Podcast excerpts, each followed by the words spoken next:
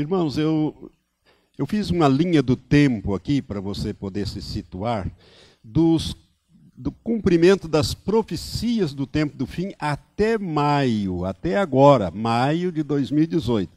É claro que eu comecei do, do da volta de Israel para sua terra e a formação do Estado de Israel. Essa é uma das profecias mais importantes, é o sinal mais um dos mais importantes sinais da proximidade da volta de Jesus. Por quê? Porque esse povo viveu sem pátria, sem território, sem governo, sem bandeira e praticamente sem a língua hebraica durante 1878 anos, espalhados sobre a face da terra até que Deus usou um chicote chamado Adolf Hitler para trazer os judeus de volta para a sua terra. Adolf Hitler, num certo sentido, foi um chicote na mão de Deus para fazer eles voltarem, porque eles estavam muito bem enfronhados na sociedade europeia, muito, muito ricos, muito cheios de influências pelos seus cientistas, e Hitler veio e acabou com isso, e eles viram que o único lugar seguro para eles era voltar para Israel. Foi difícil, isso aí não foi fácil, as coisas foram complicadas. Se você quer ver um pouco dessa história, é, você leia o livro de Leon Uris, Êxodos, ou assista o filme com Paul Newman, Êxodos. É um filme comprido, três horas e meia, mas vale a pena. É histórico, tem um pano de fundo, tem uma história, um romance, mas tem um pano de fundo histórico, que é a recriação do moderno Estado de Israel. A formação do Estado de Israel em 14 de maio de 1948. Você sabe que em, em novembro, 27 de, 29 de novembro é, de 47, a ONU se reuniu e sob a presidência do brasileiro Oswaldo Aranha, foram criados dois estados na antiga, é, ali naquela região que era chamada de Palestina. Esse nome palestino não existe na história, foram os romanos que criaram. Não existe palestino antes dos romanos. Era, não, era terra de Canaã. Terra de Canaã. E a, a, os romanos criaram, re, eh, conquistaram tudo aquilo, reuniram num, num, numa sessão só, num grupo só, e botaram o nome de Síria Palestina. Síria Palestina. E daí nasce o nome palestino que vem, tá tá, tá, tá, tá, ao longo do tempo, espalhou os judeus né, naquela revolta do ano 70, ficaram 1878 anos espalhados e voltam. E lá estavam esse povo remanescente árabe que ficou por ali, que se autodenomina o dono da terra. Mas aqui, para mim, não vou entrar muito nesses aspectos históricos, se você se interessar, veja Israel, o relógio de Deus, onde eu falo sobre isso detalhadamente. É, aqui, irmãos, o que nos interessa é que Israel brotou como figueira. A figueira não foi plantada, ela já estava plantada, mas ela estava amortecida, como se estivesse sem vida. E, de repente, num dia só, dia 14 de maio de 1948, no dia em que cessou a interferência das tropas inglesas, cessou o mandato que a ONU tinha dado à Inglaterra para administrar aquela região, até que eles criassem ali dois estados, como foram criados. Os árabes não aceitaram o estado, o território desses criados, queriam tudo, e os judeus aceitaram e proclamaram a sua independência no dia 14 de maio. No dia seguinte, começou a guerra, oito países invadiram Israel, fortemente armado. Israel tinha umas espingardas, uns aviãozinhos teco-teco, umas coisas assim, e milagrosamente ganhou essa guerra. Isso é milagre. Eu detalho essas coisas em Israel, relógio de Deus. Ali eu destrincho todas as guerras que Israel se envolveu até hoje. Israel é a menina dos olhos de Deus. Cuidado, irmão. Se você não ama os judeus, você está fora do contexto bíblico não é aprovar tudo que aquele povo faz, mas amar os judeus, porque eu abençoarei os que te abençoarem, e eu amaldiçoarei aquele que te amaldiçoar. Deus não muda de palavra. Quando ele fala uma coisa, ele vai até o fim com aquilo. Amém? Então foi neste dia que, no meu entendimento e entendimento de quem estuda escatologia, a figueira brotou. Ou seja, ela voltou à vida. E a partir dali ela começou a lançar folhas. Né? E essas folhas foram as sucessivas guerras que Israel se envolveu a partir dali. Né? Ele foi lançando folhas, foi conquistando territórios, expandindo. Né? Israel, nesse período, cria suas armas nucleares, que ele diz que não tem. Aliás, ele não diz que não tem e, não, e diz também que não. É, ele não, não confirma e nem, e nem desmente que, que tem armas nucleares, mas tem e armas boas. Tem mais de 200 ogivas nucleares, quase 300 ogivas é, armadas, armadas não, guardadas. E vem nessas sucessivas guerras desde 48, começando com a guerra da independência, ele vem ganhando territórios. Em 1967, houve a Guerra dos Seis Dias, quando Israel então conquistou a outra parte da cidade de Jerusalém, a parte velha, que está em poder da Jordânia. E em 1980, através de uma lei votada pelo Knesset, que é o parlamento israelense, foi incorporada a cidade de Jerusalém, foi reunificada nas mãos dos judeus e proclamada como a capital eterna de Israel. E o atual primeiro-ministro acabou de declarar isso na, na, na inauguração da embaixada americana, que Israel, Jerusalém é indivisível e é a capital eterna do Estado de Israel. De todos os territórios conquistados em guerras até hoje, Israel só incorporou dois: a parte velha da cidade de Jerusalém e as colinas de Golã. As colinas de Golã, porque elas são estratégicas. Lá estão as nascentes do Rio Jordão, que abastece o mar da Galileia, que é a água potável que Israel tem. Então ele tem, tinha medo que a Síria desviasse as nascentes do Jordão para o território da Síria e fizesse secar Israel. Israel ia ter que ir uma guerra com a Síria para fazer a coisa voltar. Então, nessa tomada das colinas de Golã, nessa lei, eles incorporaram essas duas, esses dois territórios. Colinas de Golã, parte velha da cidade de Jerusalém. Isso em 67. Tá. Eu coloquei aqui a guerra de, de 1973, que foi no dia mais sagrado para os judeus, a guerra do Yom Kippur. Por quê? Porque essa foi a guerra em que Israel quase perdeu. Quase que Israel foi aniquilado nessa guerra. Era o dia mais sagrado. Dois terços das tropas estavam em casa, eh, dispensada, comemorando. Só um terço aquartelada quando o Egito atacou do norte a Síria do sul. E eles avançaram e começaram a desconfiar, tanto a turma de cima como a de baixo, tem alguma coisa errada aqui, porque nunca foi fácil avançar no território dos judeus, em guerra nenhuma. E agora está sendo como faca na manteiga. Eles pararam para reavaliar durante dois dias. Foi o tempo necessário para Israel se reagrupar, reagir e expulsar todos eles, e ainda pegar lá alguns territórios e ganhar, e ganhar essa guerra. Mas essa foi a guerra que mais custou vidas a Israel mais soldados morreram nessa guerra.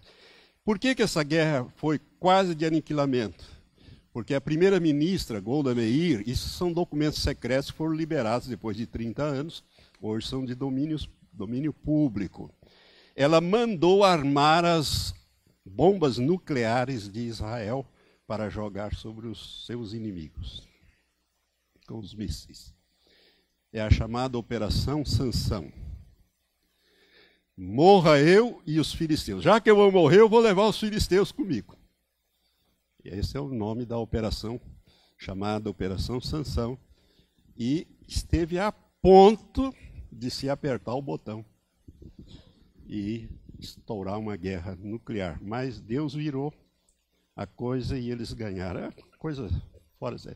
Eu falo dessa guerra detalhadamente quando eu falo sobre Israel, o relógio de Deus.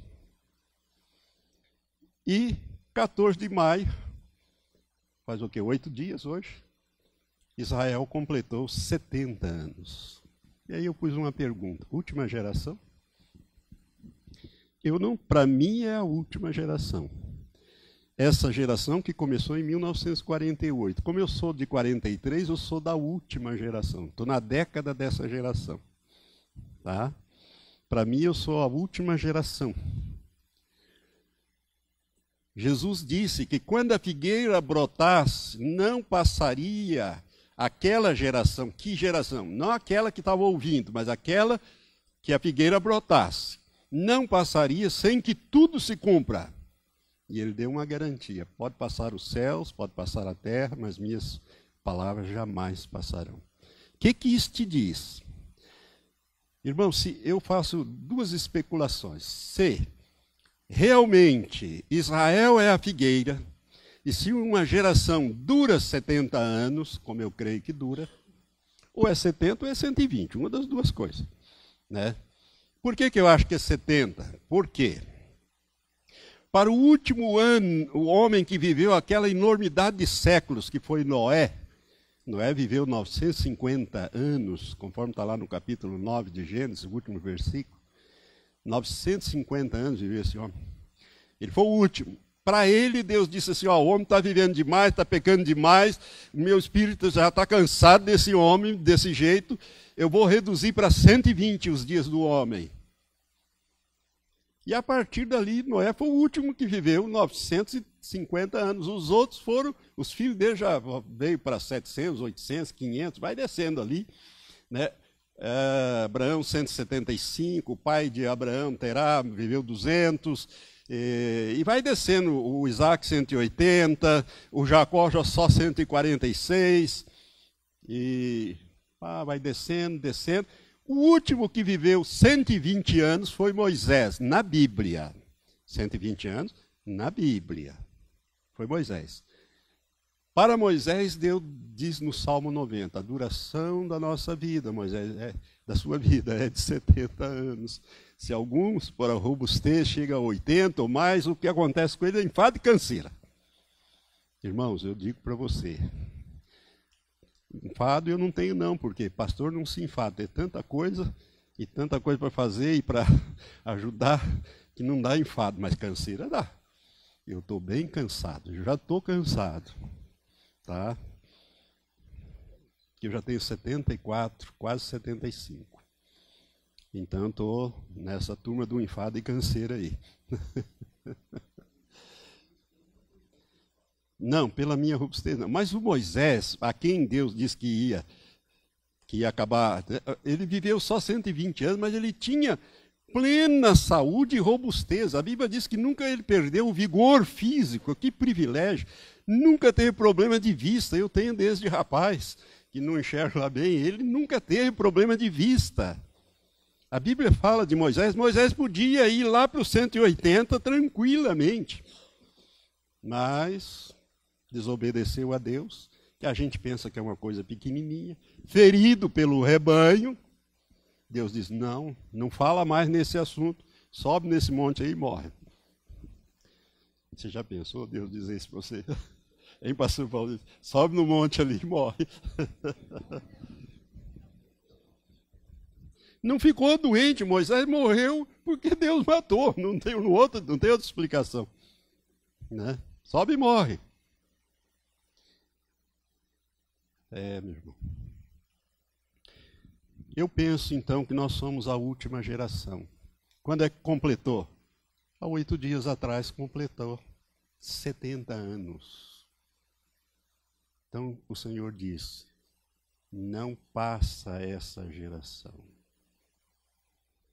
Irmão, o arrebatamento da igreja, a volta de Jesus é, é, é, é, é para já. Olha bem que plano você está fazendo. Viu? Tem gente aí que tem planos para evangelizar não sei aonde nos próximos mil anos. É, essa gente não estão por fora das profecias. Nós temos que trabalhar enquanto é dia, não pode parar isso. Mas nós temos que ter também uma visão profética. Ali que aquela anterior era uma, uma visão dos acontecimentos já sucedidos. Aqui, irmãos, eu estou passando uma linha de tempo que eu projetei, essa coisa da minha cabeça, do meu conhecimento. Você pode concordar ou não.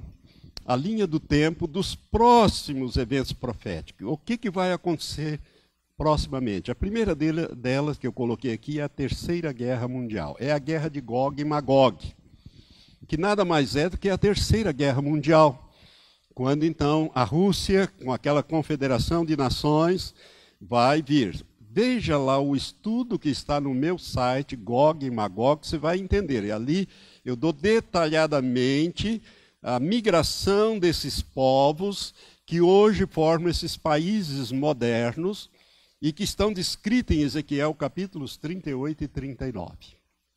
Tá? São duas horas e meia, mais ou menos. Faço questão que você veja, porque senão você não vai entender bem essa terceira guerra mundial, que é a guerra de Gog e Magog. O palco está montado na Síria. Lá está a Rússia, com todo o seu poderio, lá está o Irã, lá está. Gente, tem 21 países ou 27 países que têm tropas lá. Nesse palco montado ali. E cada dia aperta mais, cada dia o nó fica mais apertado. A terceira guerra mundial vai surgir ali. Não é lá com, com o coreano, tá? Já, já ficou bonzinho outra vez e tal. É ali. O nó está ali. É ali que vai acontecer a coisa. Irmãos, Deus tem mostrado que Israel será quase aniquilado e só não será como nação aniquilada por causa da intervenção divina. Por quê? Porque Moisés, é, Miguel, o grande príncipe, é que se levanta em favor dos filhos do teu povo. Nós estamos vivendo aqui, esses dias de hoje, é o capítulo 12 de Daniel. Naquele tempo se levantará Miguel, é nesse tempo, naquele tempo lá é o tempo de hoje aqui. Se levantará Miguel, o grande príncipe, se levanta em favor dos filhos do teu povo. Miguel, comandante dos exércitos de Deus. Ele é um arcanjo, comandante de anjos. Ele não é um simples anjo, ele é um comandante de anjos. Olha, esse nome Miguel é um nome poderoso. Você sabe o que significa? Billy Graham diz que Miguel, literalmente no hebraico, significa aquele que é como Deus é. Mamamia.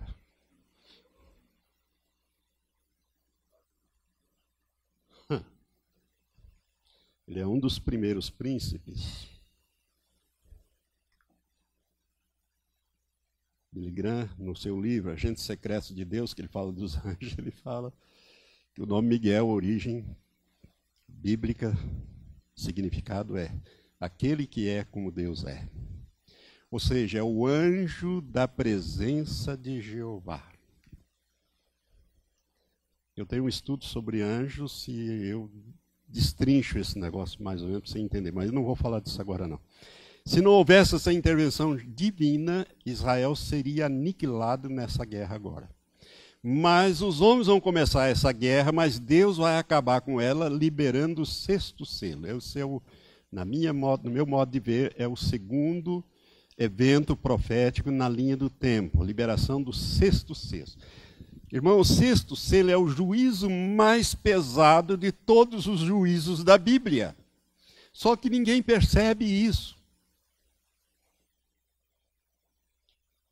Ninguém percebe isso.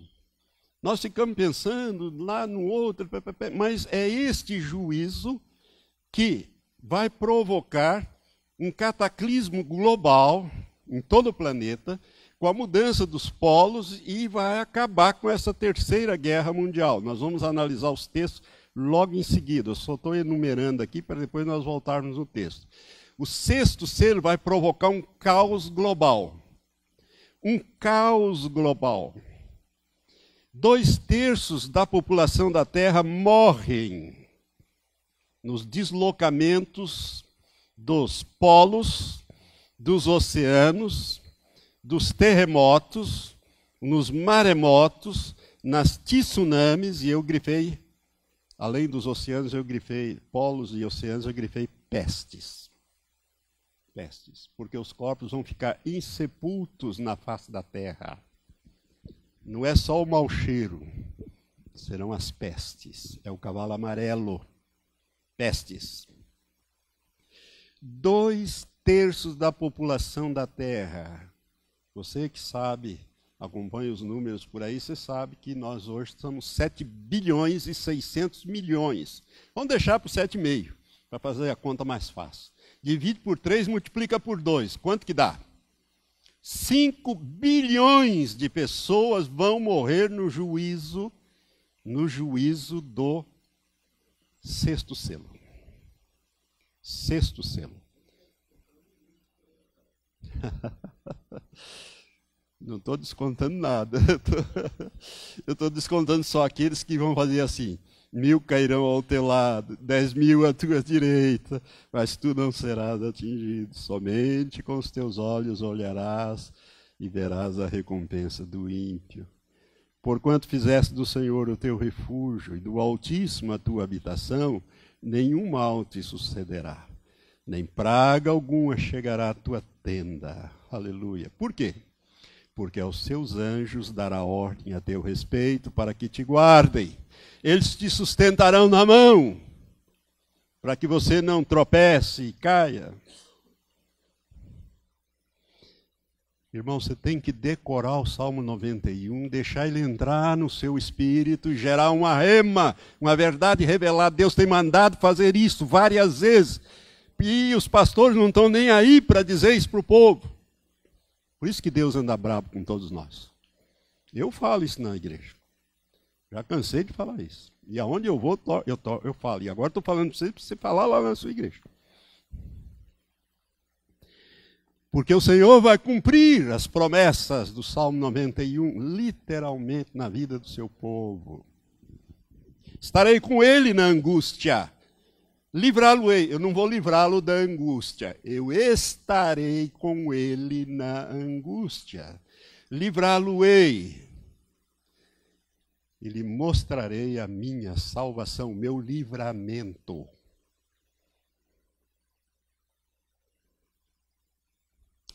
Caos global. Vamos lá. Tem mais aqui na linha do tempo profético dos eventos. Quarto, surgimento do anticristo no cenário mundial como o salvador do mundo. Irmãos, preste atenção, o anticristo está pronto, preparado, vai ser revelado, logo, logo, está na terra. Agora preste atenção, o anticristo não vai fazer nenhum acordo com os Estados Unidos, com a Rússia, com a China, com ninguém, com a ONU, com ninguém, porque ele vai receber o seu poder, o seu trono e a sua autoridade do próprio Satanás que manda em toda essa terra, que é o príncipe desse mundo. Então tem que acabar essas potências bélicas, militares, econômicas. Isso tudo vai entrar num caos, sexto selo, e as nações vão ficar praticamente sem governo, sem rumo, e vão receber o Cristo de Satanás como se fosse o salvador, não da pátria, mas do mundo. E ele vem com a tecnologia, com a sabedoria, aí entre os extraterrestres, entre os UFO, entra toda essa parnavenalha do diabo aí que vai entrar aqui assolando. Assim, vai, vai ser uma maravilha as coisas que, o, que ele vai trazer, soluções. Ele tem a sabedoria de Satanás.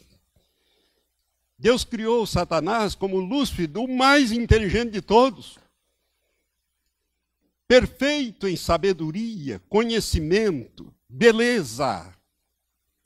É só ler Ezequiel 28 e Isaías 14, a partir do verso 12. Então, o anticristo vai receber, o capítulo 13 de Apocalipse diz que ele vai receber o seu poder, o seu trono e grande autoridade do dragão. Então, não tem negociação com ninguém. É por isso que o mundo tem que passar por este caos, para que o capítulo 7 de Ezequiel aconteça. É, o que, que vem? Esse grande animal terrível, espantoso, que nem, diferente de todos os outros, sobe dali, das águas do grande mar, que é o mar Mediterrâneo, é dali, é da Europa que ele vem. E ele vem, águas são povos, nações e línguas agitados. A água está agitada, está todo mundo convulsionado, conforme Apocalipse 17, verso 8, se eu não me engano, que o anjo diz: Ó, oh, está vendo a prostituta montada? Eu vou dizer o que, que significa essas águas aí. São povos, multidões, nações e língua. Apocalipse 17. Acho que verso 8. Então, dessa convulsão mundial, você já pensou 5 bilhões de mortos? Dois terços. Irmãos, o Brasil tem mais de 210 milhões de brasileiros. 140 milhões vão de embrulho. Vão sobrar 70.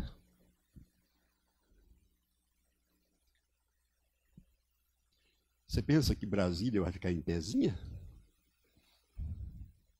Você pensa que Rio de Janeiro não será totalmente destruído e inundado? Bahia, essa, esses lugares onde Deus é afrontado, confrontado e afrontado. Deus disse: Olha, eu vou, eu vou acabar com essa raça.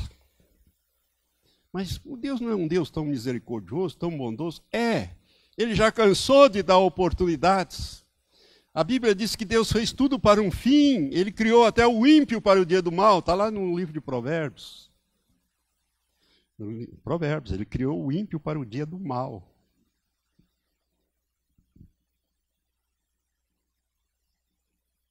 Nós temos esse cenário então aqui o anticristo, o caos geral, ele vai assumir com a sabedoria de Satanás e vai fazer uma nova redistribuição e vai governar isso aqui, né? Ele vai assumir e vai ser um sucesso o governo dele. Só que ele vai ter duas pedras no sapato dele do anti, dele do falso profeta, que são as duas testemunhas que vão estar agindo nesse período.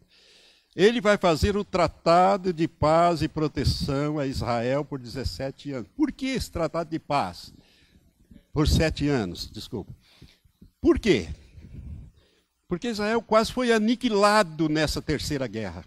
Só não foi por milagre de Deus. Vão morrer milhões de judeus ali em Jerusalém. Mas Deus vai intervir coisas espantosas vão acontecer sobre Jerusalém. E ele vai então fazer esse tratado para durar sete anos, ou uma semana de anos profético, lá da septuagésima semana. Mas na metade ele quebra isso, você já sabe como é que vai ser esse negócio. Né? Ele vai autorizar a reconstrução do terceiro tempo. Essa turma fica falando de Trump, Donald Trump disso, o, o Putin. É quem não sabe profecia, quem não conhece a palavra de Deus. Você tem que entender, irmãos, que Deus tem uma agenda, um propósito, uma revelação. Ele vai fazendo as coisas no seu tempo. Não é no cronos do homem, é no kairo, kainós de Deus. Não, kairós de Deus. Às vezes confundo essas duas palavras.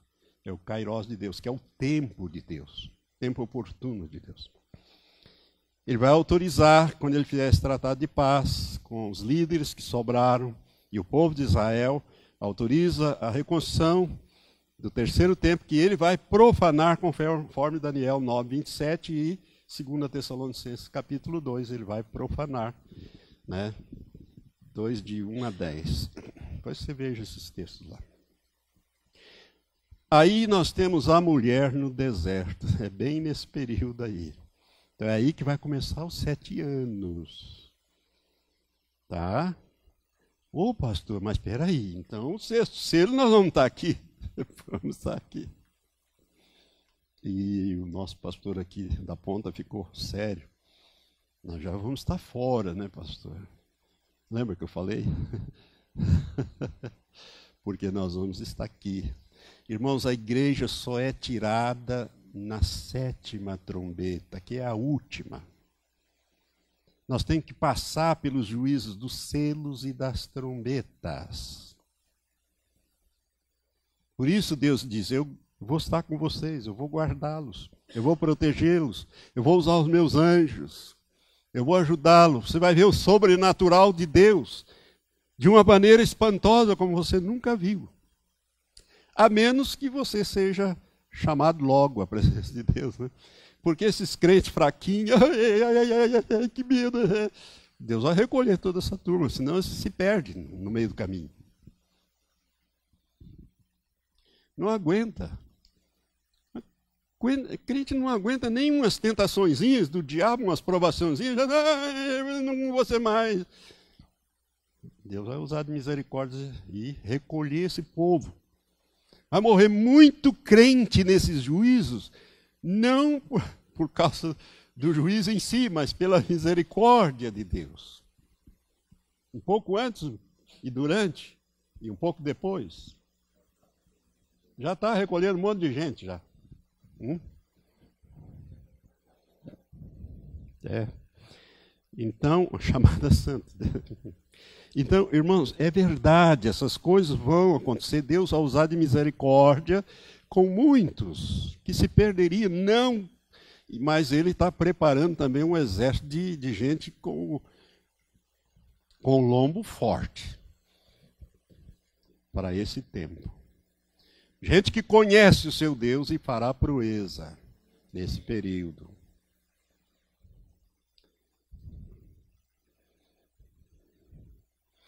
A mulher no deserto, três anos e meio, a igreja, os chamados abodas. Apocalipse 6, 13 e 17. Irmãos, eh, não, eu vou falar sobre esse assunto no, no último estudo. No último estudo eu vou falar desse assunto aqui da mulher no deserto. Você vai ver que é um estudo novo, uma visão nova sobre o arrebatamento da igreja. Tá? Mas se você ler ali os versos 6, você vai ver que a mulher, depois do nascimento do filho varão, ela foge para o deserto, onde ela tem lugar preparado por Deus, onde ela é sustentada três anos e meio fora da vista da serpente. A serpente, que é Satanás, que vem para a terra com seus exércitos.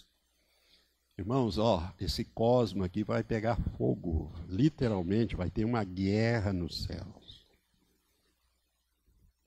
Não é só o sistema solar, para mim é todo o universo contaminado pelo diabo.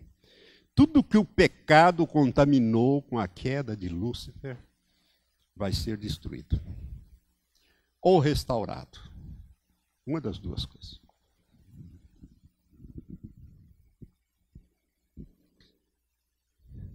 Arrebatamento. Oh, pastor, graças a Deus chegou aqui. Arrebatamento da igreja, corpo de Cristo. Eu quero, olha aqui para mim. Olha aqui. Corpo de Cristo. É o corpo que vai ser arrebatado. Corpo de Cristo. Será o próximo evento profético escatológico suceder dentro da linha do tempo dos próximos eventos proféticos e será um estudo à parte com o título Uma visão diferente do arrebatamento da igreja. Uma visão diferente do arrebatamento da igreja. É o próximo estudo que eu vou dar, tá? Hoje ainda, se Deus quiser. Então, eu não coloquei o arrebatamento em nenhum ponto daquela linha do tempo, daqueles sete eventos que eu enumerei, porque eu não sei onde colocar, se é primeiro, se é no meio, se é no aparecimento do anticristo, eu não sei aonde vai dar esse arrebatamento, mas vai ter. É um dos próximos eventos, o arrebatamento da igreja, corpo de Cristo. Depois você vai ver a diferença entre igreja, corpo de Cristo e mulher no deserto. Juízos do sexto selo. Agora que nós vamos voltar no texto que eu disse que íamos analisar alguns textos. Juízo do Apocalipse 6, versos 12 a 17. Vamos ler. E na medida que eu for lendo, nós vamos comentando. Vi quando o cordeiro abriu o sexto selo, e sobreveio grande terremoto. Presta atenção, nenhum terremoto, por mais grande que seja, consegue abalar a terra, tirar a terra do seu eixo, tá? Porque ele tem um ponto localizado. O sol se tornou negro como um saco de clina. A lua toda como sangue. Está vendo aqui a linguagem? Estou destacando em vermelho para lembrar, lembrar do escurecimento do sol lá. 13. As estrelas do céu caíram pela terra. Isso aqui é, é, é, dessas consequências cósmicas, pedaços de rocha, meteoritos vão cair sobre a Terra. Tá?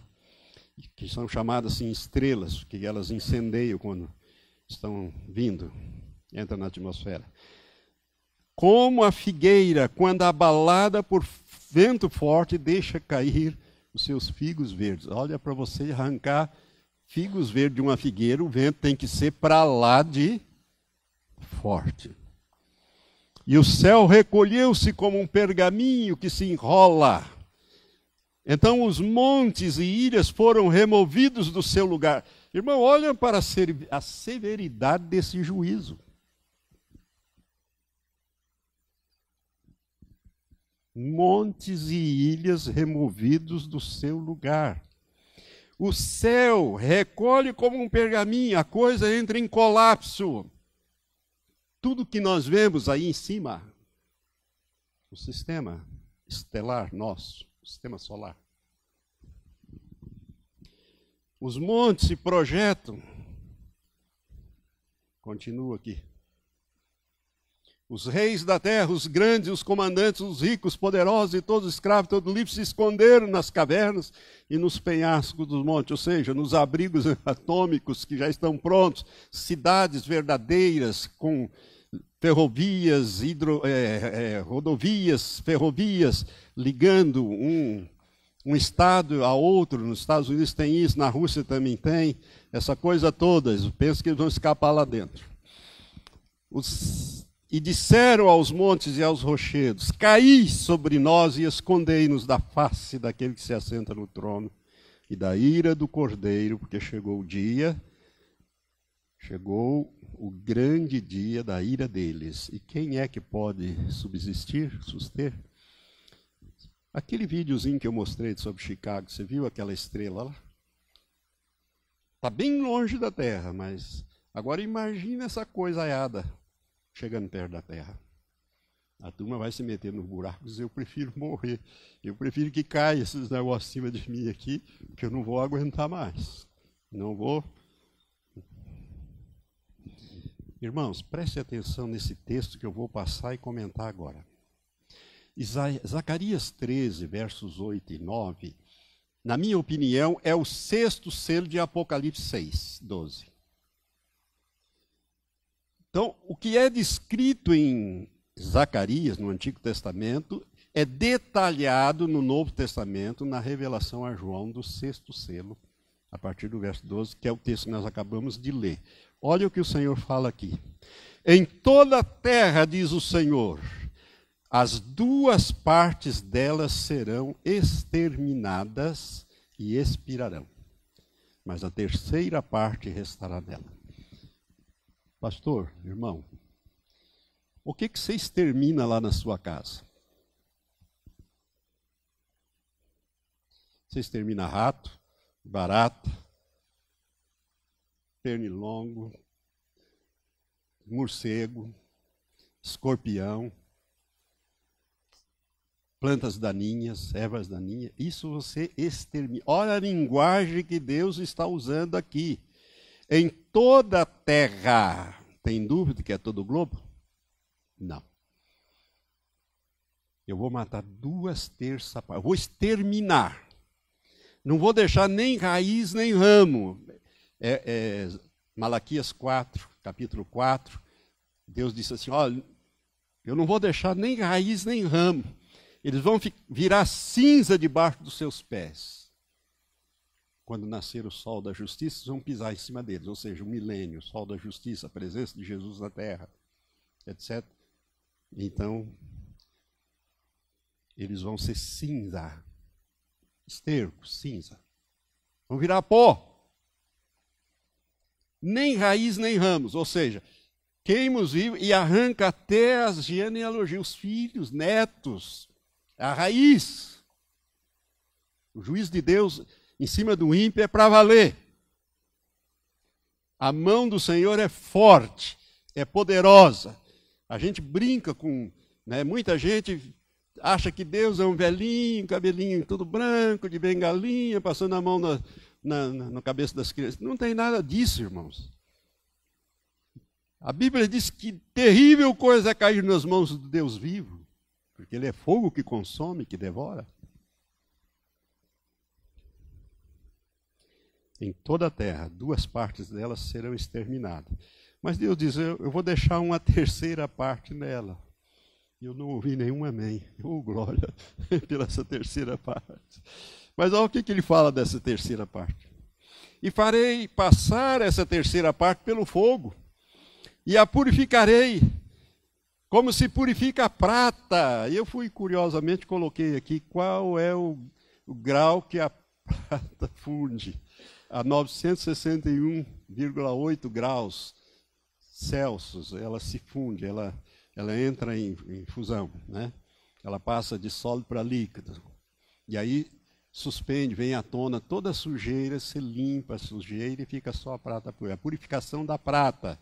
E aprovarei como se prova o ouro. O ouro é 1064 graus Celsius. Ela invocará o meu nome, e eu a ouvirei e direi: É o meu povo. E ela dirá: O Senhor é o meu Deus.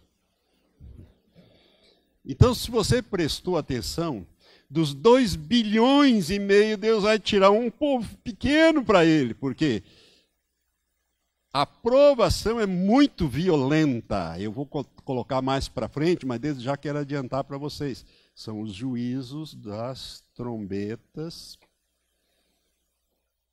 que são essa aprovação aqui. Ó. E nós estamos no sexto selo. O sexto selo e, e, e Zacarias é o mesmo. Zacarias é o texto do velho, sexto selo os detalhamentos.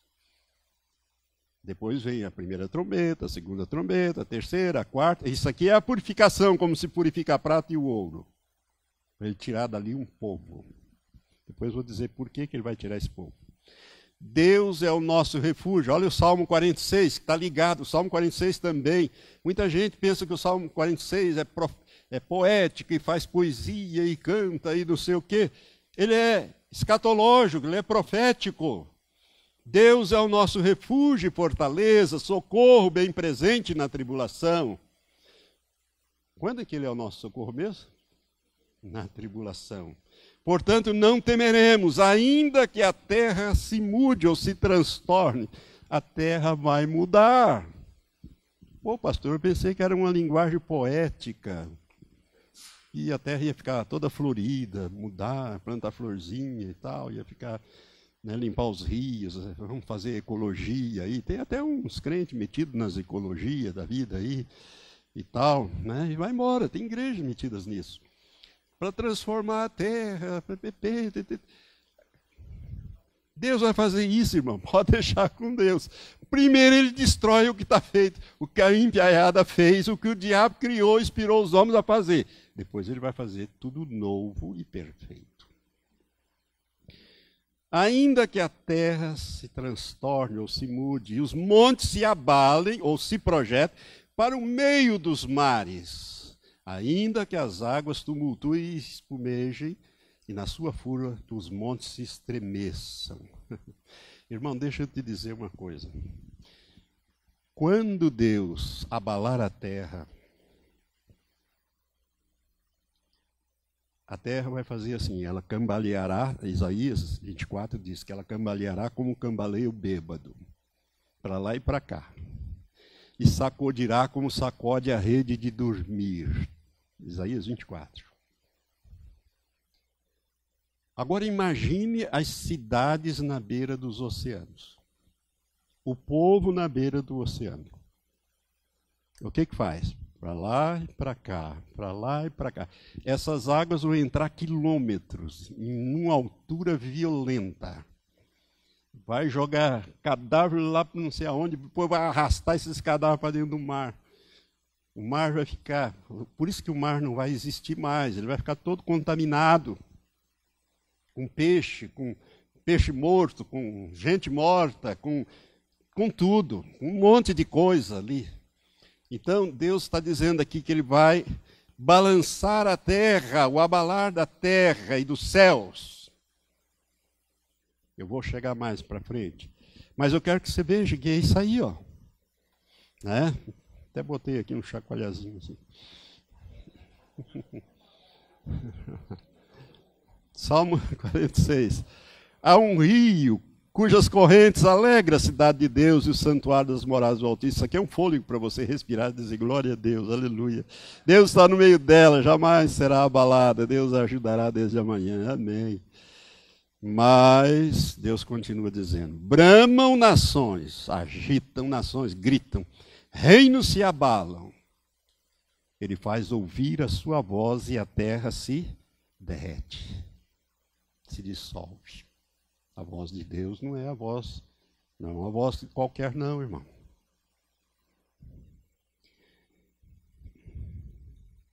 O Senhor dos Exércitos está conosco, Deus de Jacó é o nosso refúgio. Respira aí, irmãos. Vinde, diz o Senhor, e contemplai as obras do Senhor, as assolações que ele efetuou na terra. Ele faz cessar as guerras até os confins da terra. Quebra o arco e despedaça a lança, mas queima os carros no fogo. Mas como é que ele faz isso? Com esses juízos todos. Não vai ser fácil. Mas ele acaba com a guerra. No milênio não tem guerra. Não tem nem capeta, nem demônio, nem satanás, tudo preso lá no abismo. Milênio é um século sem guerra. Um século não, um milênio, mil anos sem guerra, sem violência, sem tristeza, sem sem futebol, sem carnaval, sem Olimpíada, sem churrasco. Sem churrasco. Deus não vai matar os bichinhos para te dar carne para comer, não. Ele fará uma aliança com todas as feras da terra, tirará toda a ferocidade dos animais.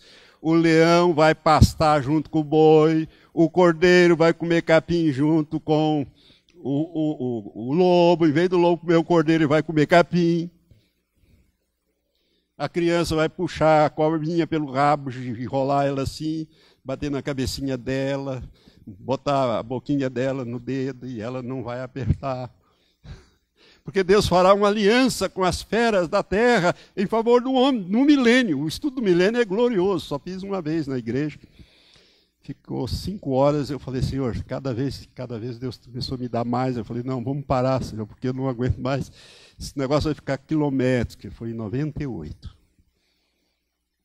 Irmãos, isso aqui, ó, ele faz cessar as guerras até o confim da terra. O que, que ele faz? Ele quebra o arco, ele despedaça a lança, ele queima os carros no fogo, ele acaba com essa corrida armamentista do homem na face da terra, acaba com isso. Aquietai-vos, diz o Senhor, e sabei que eu sou Deus, sou exaltado entre as nações, sou exaltado na terra. Aleluia. Quando eu comecei a entender essas coisas mais profundamente, um dia eu estava muito preocupado e eu cheguei no templo e, e ajoelhei para orar, como eu faço antes de todo culto. Eu comecei a orar e falar, Senhor, como que vai ser isso? O que, que eu vou dizer para essas ovelhas do Senhor? Eu, eu, fiz assim a pergunta, uma pergunta assim retórica, mas sem esperar a resposta, né? Fiz, o que, que eu vou falar? O Espírito Santo me falou com uma voz tremenda, audível e forte. Você sabe que o Espírito Santo, ele, comigo é assim. Ele fala, quando ele fala comigo, é uma voz de autoridade e autoritária. É diferente da voz de Jesus, que é amorosa. Porque ele está aqui para nos guiar, ele não está aqui para ficar nos paparicando, não. Ele está aqui para botar a gente no, nos eixos e na linha. Ele disse assim para mim, literalmente, eu levei um susto. Ele disse assim: diga-lhes Aquietai-vos e sabei que eu sou Deus. Sou exaltado entre as nações, sou exaltado na terra. Ele me mandou dizer isso, então estou adiantando para você que é isso que eu vou dizer quando a coisa ferver, lá e para cá, para o meu povo que congrega aí comigo. Né? Eu vou dizer, olha, o que o Senhor mandou dizer foi isto.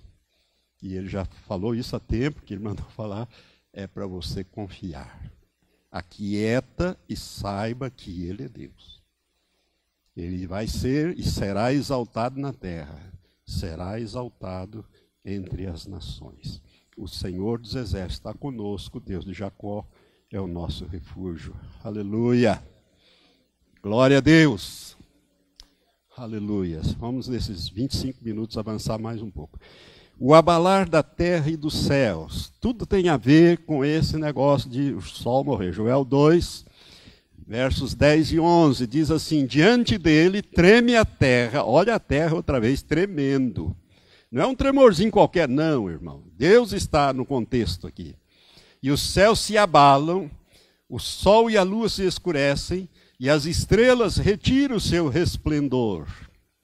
O Senhor levanta a sua voz, ou levanta a voz, diante do seu exército, porque muitíssimo grande é o seu arraial, porque é poderoso quem executa as suas ordens. Sim, grande é o dia do Senhor e muito terrível.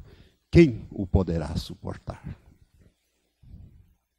Quem que executa as ordens de Deus? Quem que vai vir montado num cavalo branco, com manto salpicado de sangue, com coroas na cabeça e com os exércitos montados em cavalos brancos? Se você tiver com Jesus, você vai voltar. O manto está todo salpicado de sangue. Ah, tem umas profecias gloriosas sobre isso, irmão. Jesus de Nazaré, mas ele agora vem como Rei dos Reis e Senhor dos Senhores.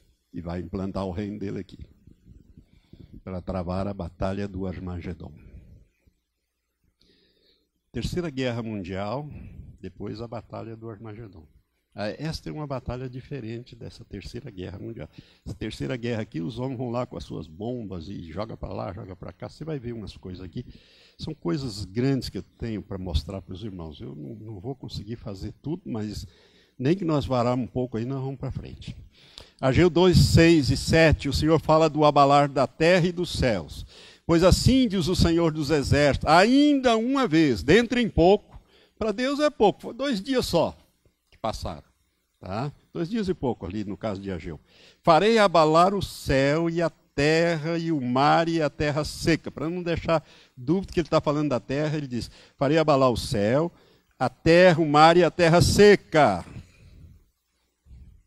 Farei abalar todas as nações e as coisas preciosas de todas as nações virão e encherão de glória esta casa, diz o Senhor dos Exércitos. Deus está falando aqui do abalar dos céus e da terra. Duas vezes ele fala em Ageu. O segundo texto é o verso 21. Fala Zorobabel, governador de Judá: Farei abalar o céu e a terra. Eu não posso parar muito aqui, porque eu tenho que avançar um pouco. Três vezes o Senhor fala de abalar os céus e a terra na Bíblia. Duas em Ageu, que eu mostrei agora, e a outra em Hebreus, lá no Novo Testamento. E esse texto de Hebreu é muito importante, principalmente para nós. Hebreus 12, 25 e 26, o Senhor diz assim: Tende cuidado, não recuseis ao que fala, pois se não escaparam aqueles que recusaram ouvir quem? Divinamente os advertia sobre a terra, muito menos nós, os que nos desviamos daquele que do céu nos adverte. O que, que esse texto está dizendo? Que se os judeus, quando, quando Deus desceu no Monte Sinai para dar a lei, o monte fumegava e tremia tudo, tudo ali em volta tremendo. O povo, e, e o sonido da, da, buzina e aquele barulho, o povo disse para Moisés: Não fala Deus conosco, nós não vamos aguentar. Fala Deus com você e você depois fala com a gente. Lembra? E Moisés fez isso. E Moisés foi. Então ele diz: Ó. Se não escaparam aqueles, e não escaparam mesmo, que só escaparam dois de toda aquela turma lá, né? Que aqueles que recusaram a ouvir divinamente, quem os divinamente advertia sobre a terra, muito mais, muito menos nossos que desviarmos daqueles que do céu nos adverte. Aquele cuja voz abalou então a terra, agora, porém, ele promete dizendo: ainda uma vez por todas farei abalar, não só a terra, mas também o céu. E continua. Vamos lá. Ainda uma vez por todas significa a remoção dessas coisas abaláveis ou abaladas, como tinham sido feitas, ou como foram criadas, diz outra versão. Para que permaneçam as coisas inabaláveis. Agora olha para esse verso final, 28 aqui. Por isso, recebendo nós um reino inabalável, retenhamos a graça pela qual sirvamos a Deus de modo agradável, com reverência e santo temor. Tem muito crente que não tem o menor reverência por Deus, nem pelo seu nome, e muito menos temor. Esses são abaláveis, Deus vai arrancar eles para fora logo uma vez. Irmãos, tudo que é abalável vai ser destruído. Por isso que eu disse que esse juízo é mais do que o sistema estelar. Por que, que anda dando trombada uma estrela na outra, causando essa coisa errada toda? Isso tudo é influência do pecado. Deus, quando cria, ele cria perfeito. Mas quando Lúcifer pecou, ele introduziu no universo, né, que nós chamamos assim, o pecado. Isso aí contaminou. Tanto que contaminou a terra, que a terra ficou sem forma e vazia. Deus não criou a terra sem forma e vazia. Tudo que ele faz é perfeito. Aí Deus vai recriar a terra para ser o lar do homem. No princípio criou Deus os céus e a terra, diz o, o, primeiro verso. Mas o segundo diz: A terra, porém, era sem forma e vazia, o Espírito de Deus parava sobre as faces das águas. A terra, porém, era sem forma. Essa palavrinha era no hebraico pode ser traduzido por tornou-se. Ah, quando nós traduzimos por tornou-se, aí começa a ficar claro para nós.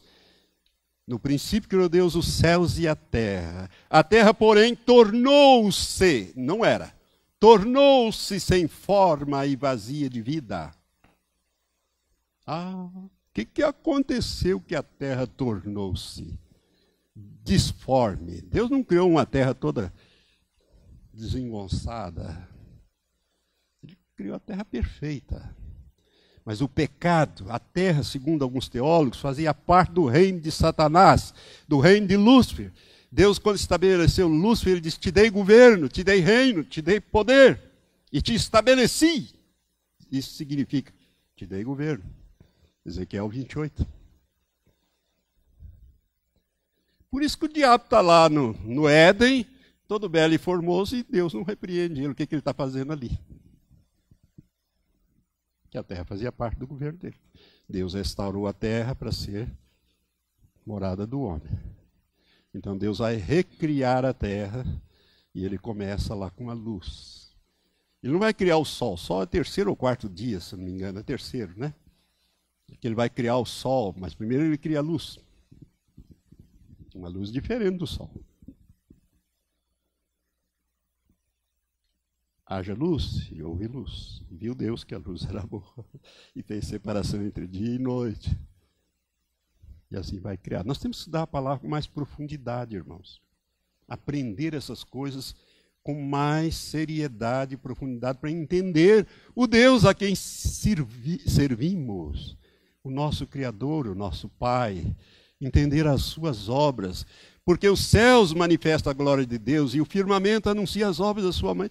Sua mão. Você só vai conhecer a Deus pelas Escrituras. Se você é relaxado, fica lendo lá só o salmo, é, aquilo que você gosta, como diz o Silas Malafaia. Um dia eu vou fazer uma caixinha de, só de desgraça nos versículos que só fala de desgraça, porque a turma só gosta daquele que tirar a bênção. Vamos ver o que, que o Senhor vai falar comigo. Eu sou o teu Deus, não te tema, porque eu estou contigo. Oh, graças a Deus, Deus falou assim hoje. Não é assim não, irmão. Não é assim não. E aí um dia eu vi ele pregando, ele disse, um dia eu vou fazer umas caixinhas com só versículo de desgraça, pra, quero ver se o povo compra. Compra nada. Eu só quero as caixinhas da benção, dos versículos da benção. Ô pastor, o senhor está bravo hoje. Não, não estou não. Verso 28. Por isso, recebendo um reino inabalável, retenhamos a graça pela qual servimos, sirvamos a Deus de modo agradável, com reverência e santo temor, porque Deus é, o nosso Deus é fogo consumidor. Cuidado nas suas orações, irmãos. Trate Deus com respeito, Jesus com respeito. Chame-o de Senhor. Uma vez Jesus disse: Vós me chamais de Senhor e Mestre, dizei bem, porque eu sou. Pedro era bem mais velho do que ele. Ah, Jesus, você podia quebrar o meu galho? Não é você, não. Eu vejo muito, muito desrespeito. Uma vez perguntei para um pastor que conhece grego profundamente.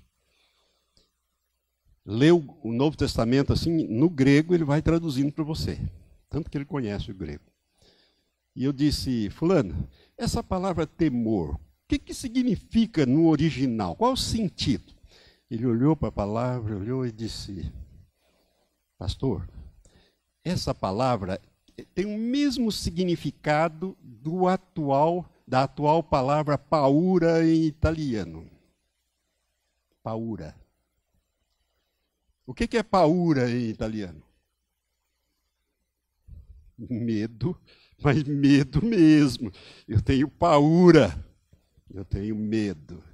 Temor, mais do que temor reverencial. Ah, é reverência. É mais, é medo de Deus. É medo de pecar. Porque se eu peco, eu sei que eu tenho uma sentença divina. Não brinco com Deus. Deus não pode, não se escarnece. Deus não vai passar a mão em cima da sua cabecinha, não. Você vai ter que colher o que você semeia. Isso é ter medo de Deus. É temer a Deus. O testemunho que Deus deu de Jó é para Satanás: Viste o meu servo Jó? Homem íntegro e reto teme a Deus e se desvia do mal. Não era Deus que desviava Jó do mal, era o Jó. Por temor a Deus, por ter medo de Deus. Quando você teme a Deus, você teme a palavra dele. E Deus diz assim: Eu honro os que me honram, mas os que me desprezam serão desprezados. Está lá naquele episódio, quando aquele profeta vai repreender Eli por causa dos filhos dele. Deus, o profeta, que não tem nem nome na Bíblia, diz isso para Eli. Deus manda ele dizer isso para Eli. Eu honro os que me honram, mas os que me desprezam serão desprezados. Você só honra a Deus se você temê-lo e reverenciá-lo e honrar a sua palavra. Senão você não honra a Deus.